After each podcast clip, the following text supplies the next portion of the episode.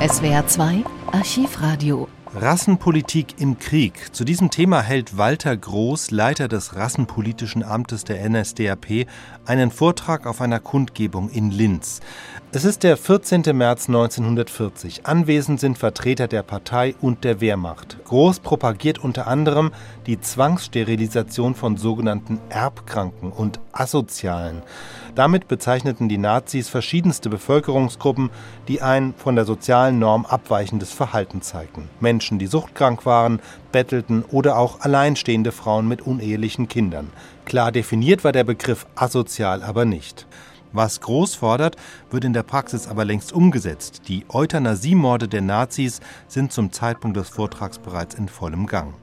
Groß spricht über 40 Minuten. Der Beginn des Vortrags ist nicht überliefert. Wenn wir auf der einen Seite die asozialen und diesen asozialen Bodensatz der eigenen Nation heute mit allen Mitteln auszumerzen versuchen und auf der anderen Seite durch Nachlässigkeit jetzt von diesen Fremden entsprechend viele asoziale Anlagen wieder hereinbekommen. Es ist maßlos schwer, bei der heutigen wirtschaftlichen und politischen Lage diese Fremdarbeiter so abzusondern und so äh, in Zügeln zu halten, wie das rassenbiologisch notwendig wäre. Weil es so schwer ist, deshalb ist hier eine Aufgabe für die Partei. Die muss in doppelter Hinsicht angesehen und gepackt werden. Einmal als Erziehung den Menschen des eigenen Volks gegenüber, die nicht eine Sekunde vergessen dürfen, dass der fremde Arbeiter, der hier für uns schafft, vielleicht als Arbeitskamerad gewürdigt und gewertet werden kann.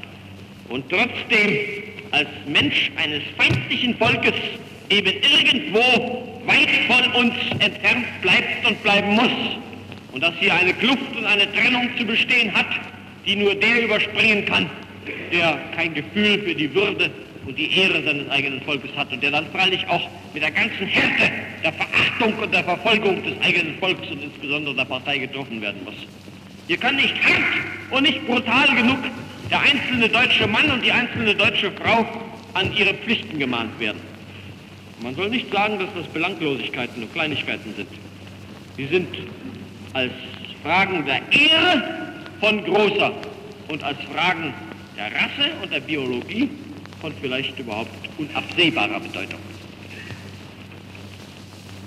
Ich weiß, dass wir hier in diesem Raum unter uns sind.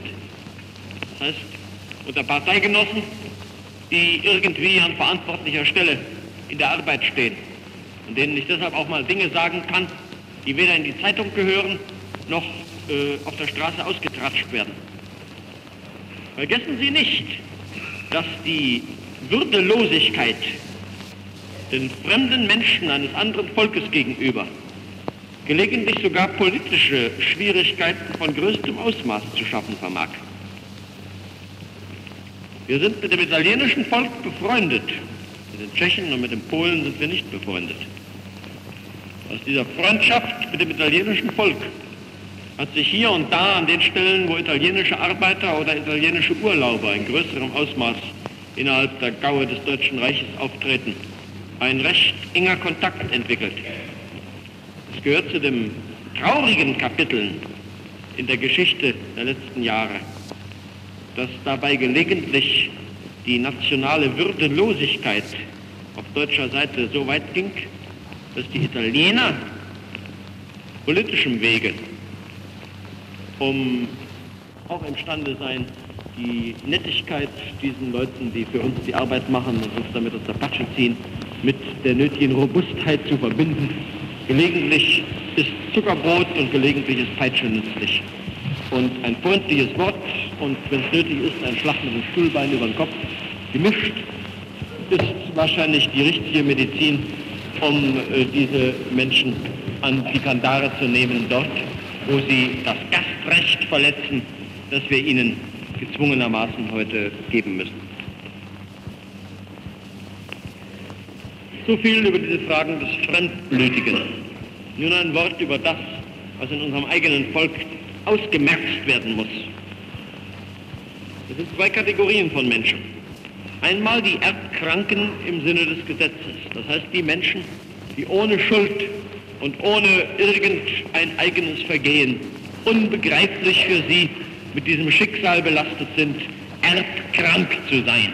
Das heißt, Träger von erblichen Anlagen, die sie im Laufe ihres Lebens unfähig zu einer vollen Leistung für die Nation machen. Ein solcher Erbkranker ist kein schlechter Mensch. Ein solcher Erbkranker ist nicht Gegenstand unserer Angriffe oder unseres Spottes. Ein solcher Erbkranker ist ein armer Teufel, der genauso anständig ist wie du und ich und dem eben bloß ein unbegreifliches Schicksal dieses Last auf die Schultern gelegt hat. Er versagt irgendwo und irgendwann im Leben und deshalb zwingt ihn das Gesetz freiwillig auf Nachkommen zu verzichten, das heißt sich der Sterilisierung zu unterziehen. Diese Forderung des Gesetzes ist ein Opfer, das da verlangt wird. Und ich bitte daran festzuhalten, es bedeutet für den Erbkranken selbst und es bedeutet für seine Angehörigen wirklich ein Opfer, sich heute der Maßnahme zu unterziehen, die hier der Staat und der Gesetzgeber von ihm verlangt. Und wenn er diese Opfer bringt, dann hat er Anspruch auf unsere Achtung. Und dann hat er Anspruch, durchaus anständig und sauber behandelt zu werden. Und soweit er noch arbeitsfähig ist irgendwie, soweit er irgendwo äh, im öffentlichen Leben eine Rolle spielt, hat er Anspruch darauf, geachtet zu werden. Vielleicht sogar um seines Opfers doppelt geachtet zu werden. Ich will damit jedem Versuch die Spitze abbiegen, die Erbkranken nun als Menschen zweiter Güte öffentlich malig zu machen oder auf sie zu schimpfen oder mit Fingern auf sie zu zeigen oder sonst so etwas. Es ist ein ernstes Problem der Medizin, diese Menschen herauszusuchen, zu sterilisieren. Dabei muss die Marschlinie sein, der einzelne Volksgenosse als der Bruder in unserem Volke uns nahesteht. Den wollen wir gewinnen und den wollen wir von der Unrichtigkeit seiner Meinungen überzeugen. Wir wollen uns Mühe geben und wollen mit ihm diskutieren, wenn das nötig ist. Der aber, der bewusst im Dienste fremder Mächte diese Dinge benutzt, um zu hetzen, der soll dann auch nicht Anspruch auf Diskussion, sondern bloß Anspruch auf den Hass haben, in dem der Nationalsozialismus noch immer so groß gewesen ist, wie auf der anderen Seite in der Liebe zu den Söhnen seines eigenen Volkes.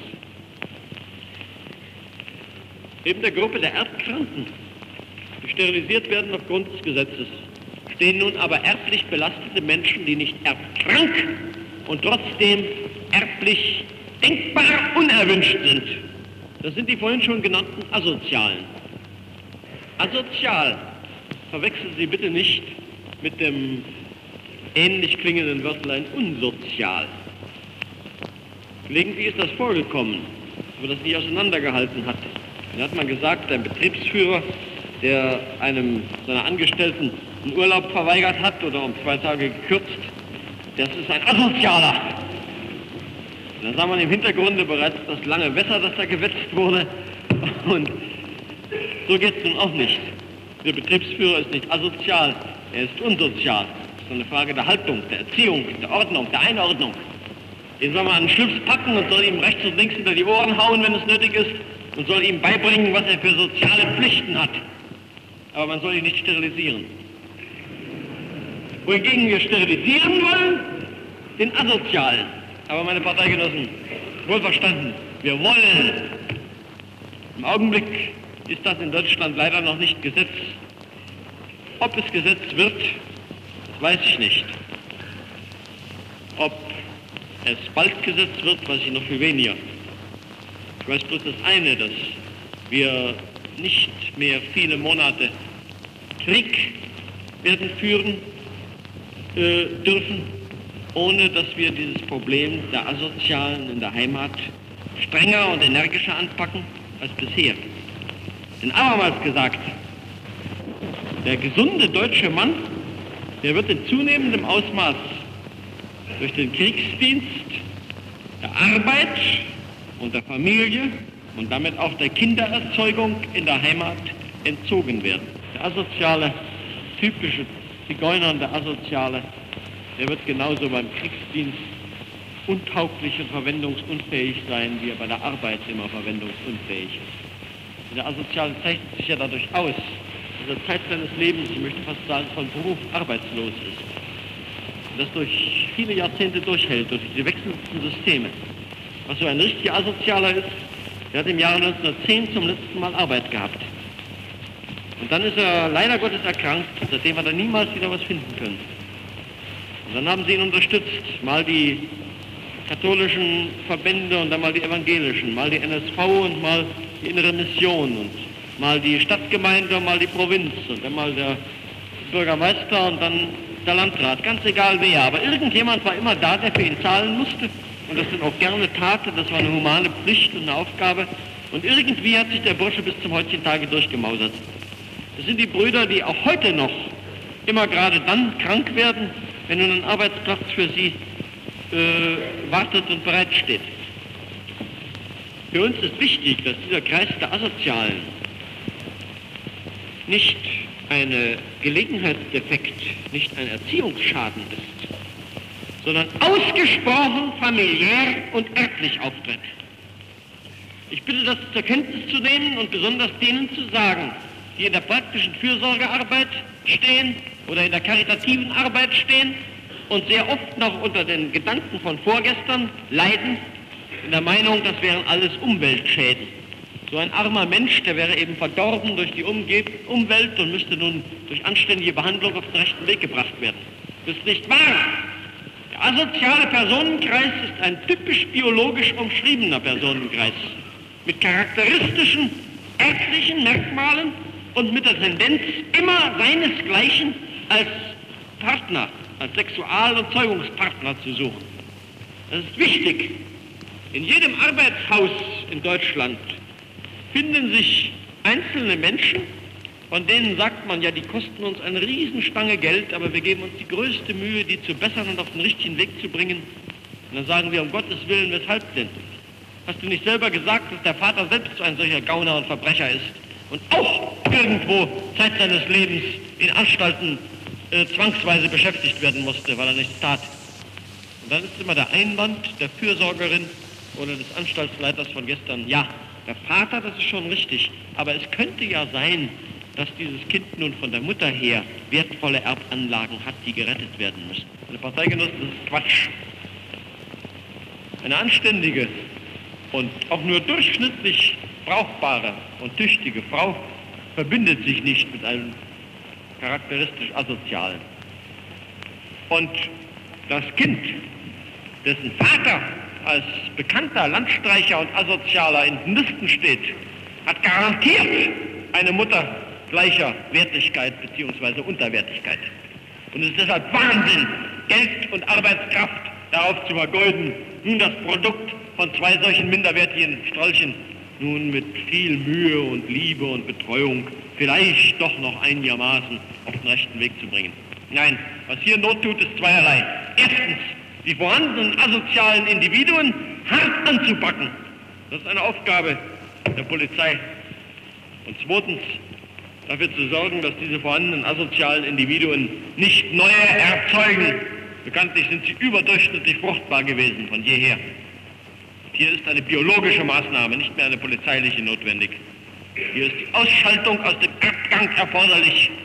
Und wenn die nicht mit Gesetz geht, dann werden wir sie eben mit entsprechender Handhabung des Gesetzes einführen und durchführen müssen. Dafür ist aber notwendig, meine Parteigenossen, dass man den asozialen Personenkreis kennt. Und deshalb ist das, was auch hier im Gau jetzt vom außenpolitischen Angriff genommen wird, einer asozialen Kartei, eine dringende Erfordernis.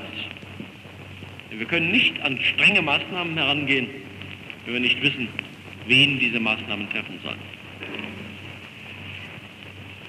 So viel über dieses Kapitel. Und ich komme zum letzten und ernstesten unserer ganzen rassenpolitischen Sorgen von heute. Das ist die Frage nach dem Nachwuchs des eigenen brauchbaren und gesunden Teiles der Bevölkerung. Das Schlagwort Geburtenrückgang kennen Sie.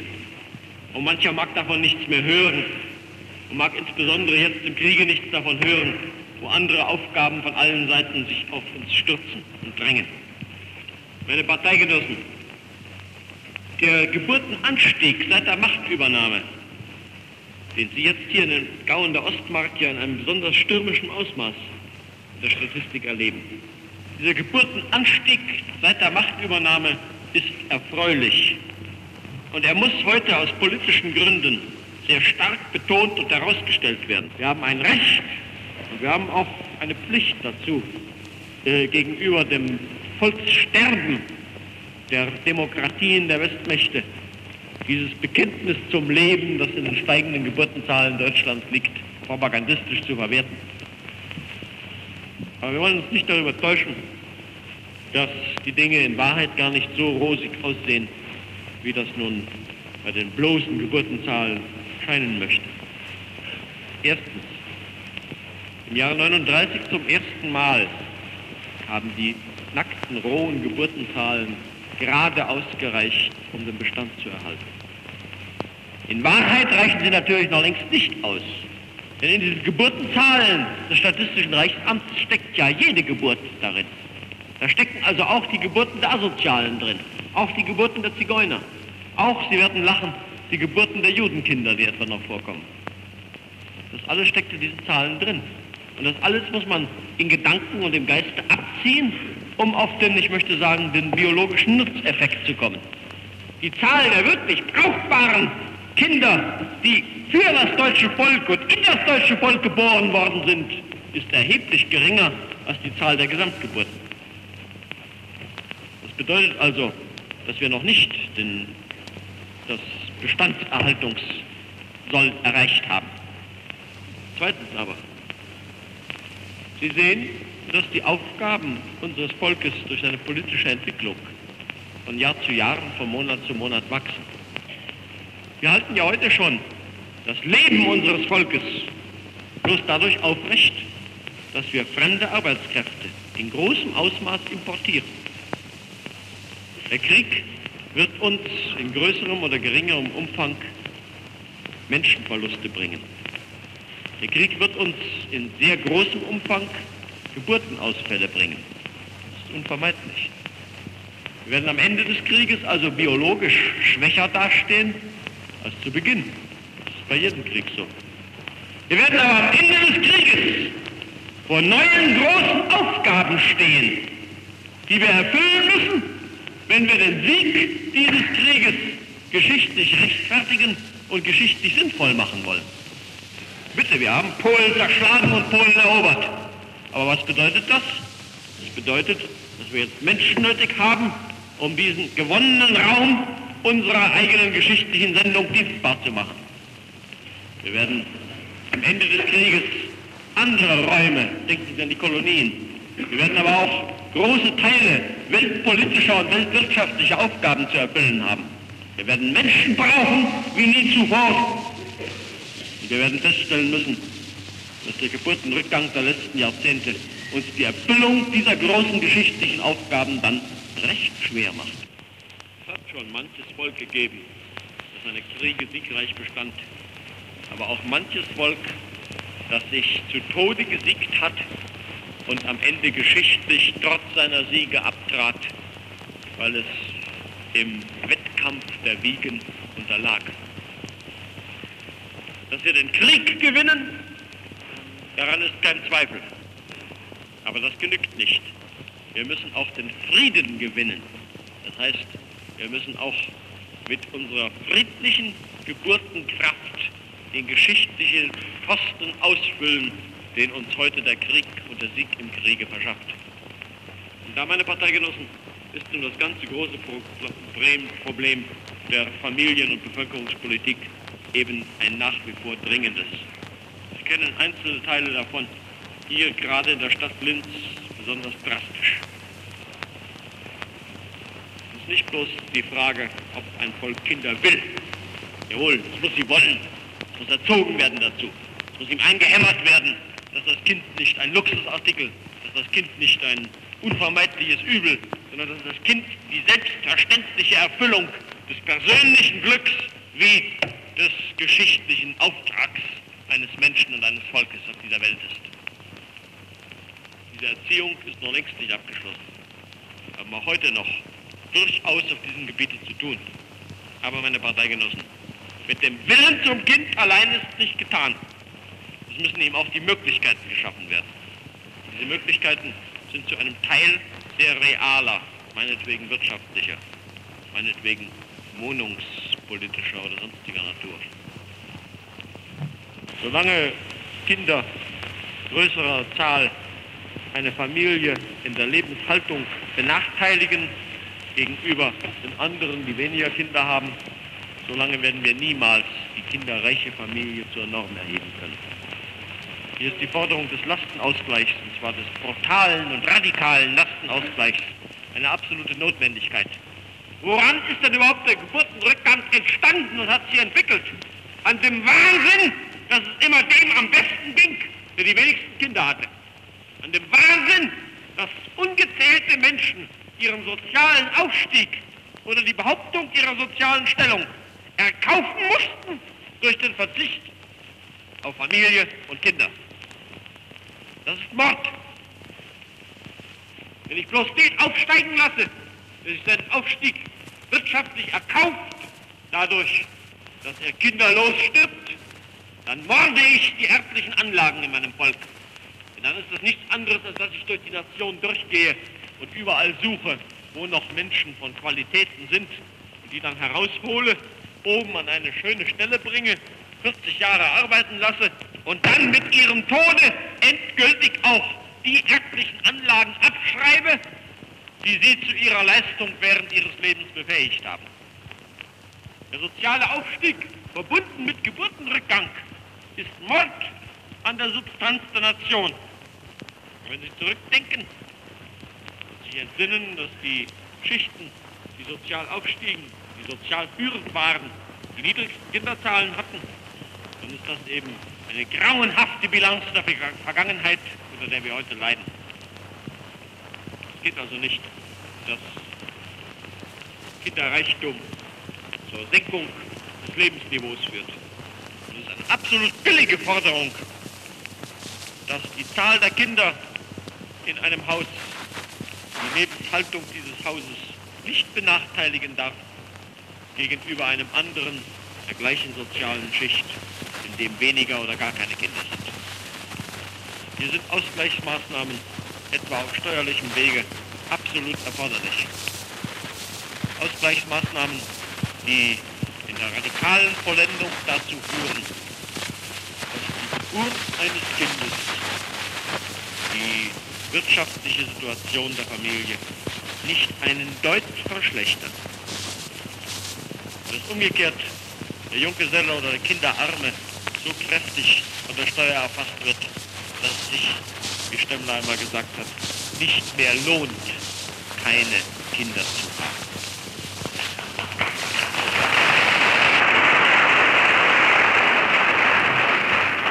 Parteigenossen, das ist eine der vielen Seiten. Es gibt noch viele andere. Mit dem bloßen Geld ist es nicht getan. Es gibt auch Benachteiligungen für den Kinderreichen, die nicht mit Geldzahlung auszugleichen sind. Ich greife aus tausend Beispielen der Kürze halber nur noch eines heraus.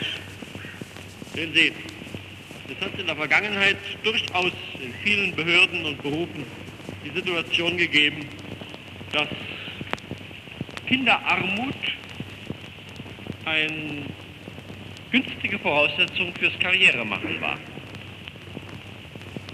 Wenn jemand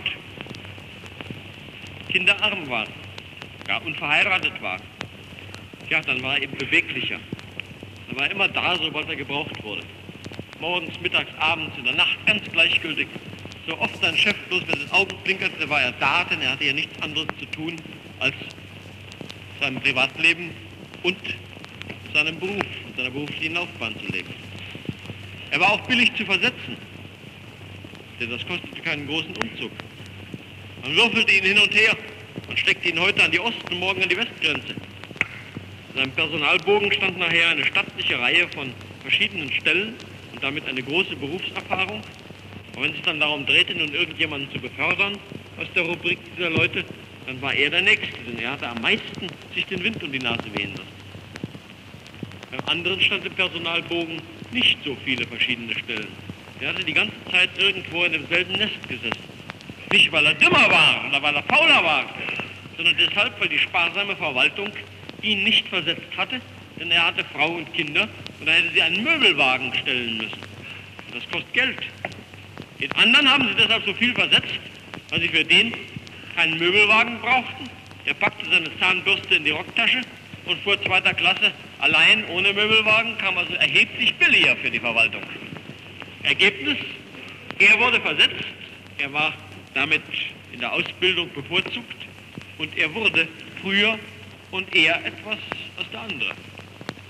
Das Beispiel mag für viele andere stehen und mag Ihnen zeigen, dass in der, ich will das jetzt einmal wirtschaftlich ausdrücken, in der beruflichen Konkurrenzfähigkeit sehr oft der Verheiratete, erst recht der früh Verheiratete und der Verheiratete mit vielen Kindern benachteiligt ist gegenüber dem Junggesellen, der nichts zu tun hat, als möglichst schön seine Akten zu schreiben oder seine Arbeit zu machen und seinen Vorgesetzten ewig angenehm aufzufallen. Selbstverständlich, dass ein solcher äh, Unterschied niemals ganz ausgeglichen werden kann. Es ist gar kein Zweifel, dass der Mann, der noch so tüchtig seinen Beruf erfüllt, der aber zu Hause Kinder hat, Kinder sind krank und Kinder schreien und Kinder haben dieses und jenes Bedürfnis, der dann nun also zwangsläufig sich manche Nacht um die Ohren schlägt um der Familie willen und manche Sorge trägt um der Krankheit oder der Not oder des Kummers zu Hause willen. Es ist gar kein Zweifel, dass ein solcher Mensch eben in bestimmten Augenblicken seines Lebens auch einmal weniger elastisch und weniger beweglich und scheinbar äußerlich weniger brauchbar und tüchtig ist als ein anderer, der entweder faul ist, oder das selber auszubaden, oder karrierelüstern und dann aber auch imstande, nun alles auf die Erfüllung seiner Pflicht und auf ein möglichst glänzendes äh, und tüchtiges Arbeiten zu konzentrieren. Man wird diesen Unterschied nur ausgleichen können, wenn auch die Verwaltung sich angewöhnt, daran zu denken, dass kinderreiche Angestellte und Beamte selbstverständlich auch arbeiten und ihre Pflicht erfüllen müssen. Und unter gar keinen Umständen durch ihren Kinderreichtum etwa geringere Leistung ausgleichen können. Das nicht. Dass aber bei annähernd gleicher Leistung selbstverständlich der Kinderreiche in jedem Falle ein Plus und ein Prä haben muss schon aus erzieherischen Gründen. Ich will hoffen, dass wir hier im Laufe der Zeit auch in der deutschen Verwaltung so weit kommen, wie das faschistische Italien bereits seit geraumer Zeit ist.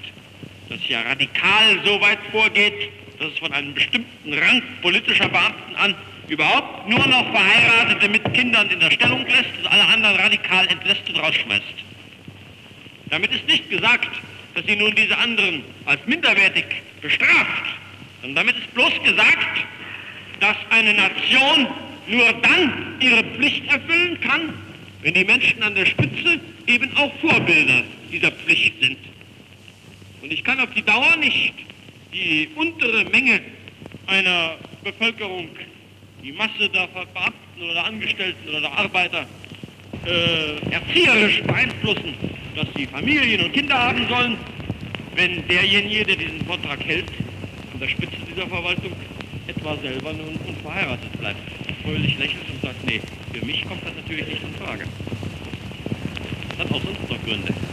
Der Unverheiratete und der Junggeselle an maßgebenden Stellen ist selbstverständlich befangen in allen Fragen, bei denen es sich um Familie und Kinderreichtum dreht. Das ist kein Vorwurf, etwa im Sinne des, des schlechten Willens. Aber meine Parteigenossen, wir sind alle miteinander Menschen. Und keiner kann aus seiner Haut herausdenken. Und was der eine nicht am eigenen Leibe mal erlebt und mitgefühlt hat, das ist ihm eben irgendwo innerlich fremd. Selbstverständlich, dass bevölkerungspolitische Maßnahmen wie der Lastenausgleich meinetwegen eine Unzahl von Schwierigkeiten in sich bergen. Es ist aber ebenso selbstverständlich, dass mit diesen Schwierigkeiten von allen beteiligten Fachleuten der am letzten und am schwersten fertig wird, der selber Junggeselle ist und sich an dieser ganzen Geschichte bloß passiv beteiligt fühlt. Ich habe mal eine Sitzung mitgemacht, ein paar Jahre her. Da war alles, was es an bedeutenden Ressorts auf Berliner Pflaster gibt, vertreten. Und da beriet man über solch eine bevölkerungspolitische Angelegenheit. Und da waren sie wie immer alle dafür, Denn es gibt ja keinen, der gegen die Familie oder gegen die Kinder wäre. Es gibt bloß leider Gottes immer nur sehr wenige, die was dafür tun, aber dagegen ist niemand. Und da war auch niemand dagegen, nicht ein einziger. Und haben alle gesagt, also sie wären ganz derselben Ansicht, das müsste unter allen Umständen, das wäre sehr begrüßenswert und wunderbar. Nach geraumer Zeit kam man in die Einzelheiten, ja, was wollen wir nun machen? Und da stand nun einer nach dem anderen auf und sagte, ja, also er hätte ja vorhin schon gesagt, dass er ganz dafür wäre. Aber er sähe doch technisch so unüberwindbare Schwierigkeiten, dass er für sich und sein Haus jedenfalls erklären müsste, die Sache ginge nicht. So leid ihm das auch täte. Einer nach dem anderen. Da war also die Sitzung so dreiviertel am Ende und eigentlich recht unangenehm am Ende. Und da stand ein alter Parteigenosse auf, der Gott sei Dank auch viele Jahre nach der Machtübernahme sich noch einen gewissen rauen Ton bewahrt hatte und sagte, Kinder, ich habe einen Gedanken, die Sitzung platzt sowieso jetzt, wir sind am Ende. Wollen wir zum Abschied nochmal die Anwesenheitsliste rumgehen lassen und soll nochmal jeder hinter seinen Namen, wo sich sauber eingetragen hat, seinen Familienstand eintragen. Die Liste ging rum und von sieben Ressortvertretern waren sieben Junggesellen. Denn jetzt war klar, weshalb die technischen Schwierigkeiten unüberwindbar waren. Dass die nicht mit derselben Energie nach der Überwindung suchten, wie das etwa sieben kinderreiche Familienväter getan hatten, hätten, das ist klar und ist menschlich verständlich. So viel über diese Dinge. Ein letztes Wort mit dem Geld und mit den Beförderungssachen ist nicht getan. Die größte Sorge, die wir auf dem Gebiet der Bevölkerungspolitik heute haben, ist das Wohnungsproblem. Ich kann nicht Kinder aufziehen und zeugen und gebären, wenn ich nicht ein Dach für sie über dem Kopf habe. Und ich kann nicht eine Familie mit vier Kindern, die wir uns als Norm vorstellen, in eine Zigarrenkiste sperren, wo allenfalls zwei Eltern und ein halber Hund hineinpassen und nicht mehr.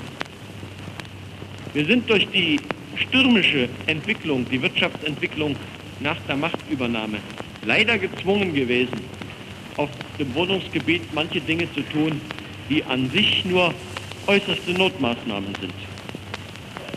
Meine Sorge ist, dass hier und da vergessen wird, das, was hier geschieht, ist eben eine Notmaßnahme und weiter gar nichts.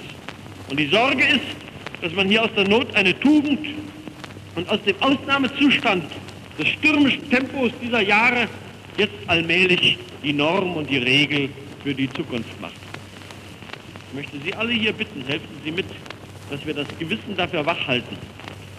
Der Wohnungsbau von heute ist quantitativ völlig unzulänglich und ist, was die Größe, die Wohngröße anlangt, bevölkerungspolitisch mörderisch. Denn sperren Sie heute ein jung verheiratetes Ehepaar, das Jahre angestanden hat, in eine anderthalb Zimmerwohnung, für die es noch dankbar sein muss, dass es sie bekommt, dann verdammen Sie dieses jung verheiratete Ehepaar damit zur Kinderlosigkeit für die Dauer des Wohnens in diesen Zimmern.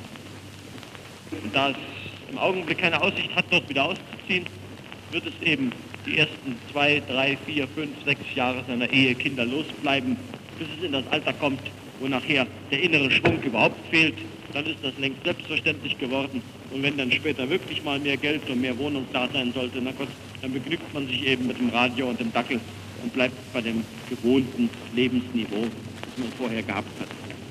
Das sind Gefahren, die ich absichtlich hier etwas krass und schwarz male, nicht weil ich nun glaube, wir würden daran zugrunde gehen, sondern weil ich glaube, wir müssen uns alle immer wieder gegenseitig das Gewissen schärfen, damit wir hier unbestechliche Wächter einer Entwicklung sind, die wir sofort, so wie uns die äußeren Verhältnisse das irgendwie nur möglich machen, einsetzen und einleiten müssen. Wir müssen ganz klar aussprechen, das deutsche Volk hat unter allen Bauten in der nächsten Zeit neben dem, was jetzt dem Lebenskampf nach außen dient, als notwendigstes Wohnungen nötig. Munitionsfabriken sind erforderlich, denn wir leben im Krieg. Und alles, was sonst zur Rüstung dazugehört oder zum Jahresplan gehört, ist unabänderlich notwendig, denn das erhält uns die nackte Existenz. Danach aber kommt als allererste Notwendigkeit ein bevölkerungspolitisch richtiger und ausreichender Wohnungsbau. Und kein Luxus und kein Kulturgebäude kann uns geschichtlich die Ausfälle ersetzen, die uns hier etwa durch zu geringen oder zu kleinen Wohnungsbau biologisch in der nächsten Zeit beschert werden wird. Bitte denken Sie daran und bitte helfen Sie mit, dass hier auch die verantwortlichen Stellen sich dieser Verantwortung in jedem Augenblick bewusst sind und bewusst bleiben. Ich weiß, dass es oft nicht leicht ist.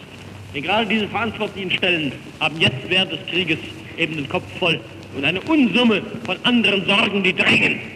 Und damit, Parteigenossen, komme ich zum Schluss wieder auf die einleitenden Gedanken.